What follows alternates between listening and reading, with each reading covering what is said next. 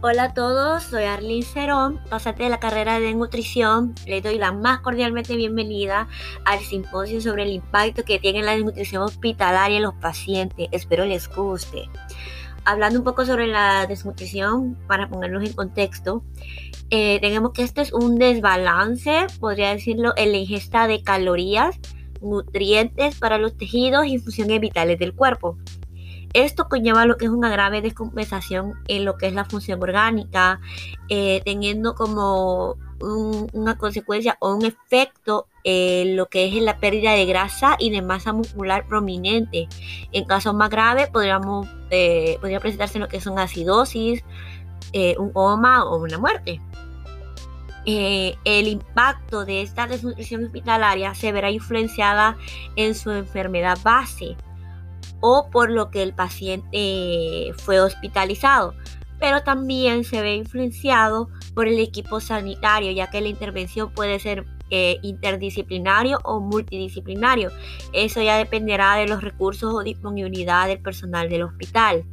Eh, en una hospitalización, la alimentación no es individualizada.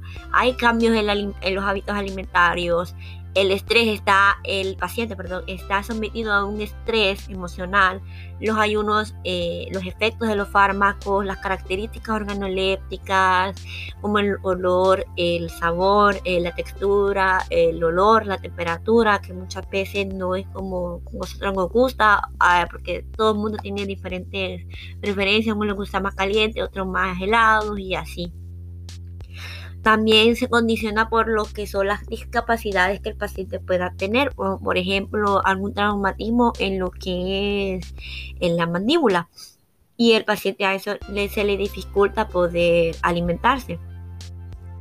En cuanto a las consecuencias de la desnutrición hospitalaria, constituye un gran impacto negativo en lo que son los procesos vitales y evolución clínica del paciente y también a lo largo de toda su vida produciendo así un gran número eh, eh, de, complicaciones.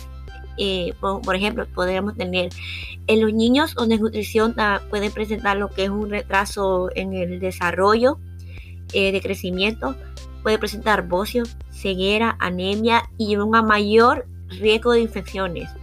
En la adolescencia podrán presentar un crecimiento retardado, un retraso en el desarrollo intelectual, mayor riesgo de infecciones, ceguera, anemia, raquitismo, etc. Los, eh, los, los adultos que fueron desnutridos durante la niñez y la adolescencia, estos pueden presentar lo que es una desnutrición, también pueden presentar lo opuesto, que es obesidad, letargia, eh, enfermedades cardíacas, diabetes, cáncer, hipertensión, etc en ancianos que fueron adultos y fueron desnutridos en su adultez, pueden presentar lo que es una mayor susceptibilidad al desarrollo de fracturas en el área lumbar o en la cadera o en otra parte del cuerpo. Eh, pueden presentar también lo que es enfermedad cardíaca, diabetes y cáncer. Eh, como un plus o un agregado es como que el paciente con desnutrición tiene peor evolución clínica.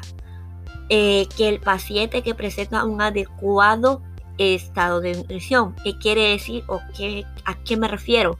En los pacientes hospitalizados, un estado nutricional, por así decirlo, deplorado, presenta lo que es un elevado riesgo de desarrollar tasas de complicaciones y mortalidad elevadas. Y eso genera lo que es un costo y tiempo aumentado para la institución o también ya sea para la sociedad. Por lo que, ¿qué quiere decir? Por lo que más alargado es el periodo de estancia hospitalaria, más grande será el riesgo de empeorar, la desnutrición o los problemas que ésta pueda generar, estableciéndose así un ciclo vicioso para el, para el enfermo. Si nosotros o eh, poniéndonos o crear un escenario, un ambiente, como si nosotros como profesionales de la salud y somos invitados para crear una estrategia para disminuir el porcentaje de nutrición en un hospital eh, en específico, sin mencionar nombres ni nada, eh, ¿cuál sería el abordaje nutricional de nosotros?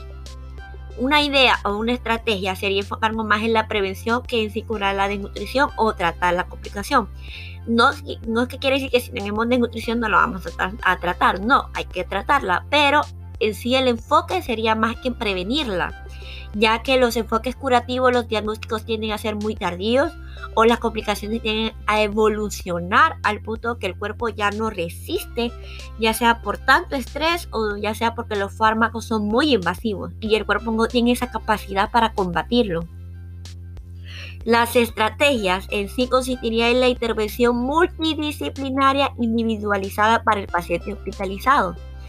El hospital cuente con suficiente personal capacitado, o sea, un personal multidisciplinario eh, capacitado para lo que es la prevención, eh, la identificación, el diagnóstico, el abordaje, el manejo y el seguimiento de la desnutrición hospitalaria.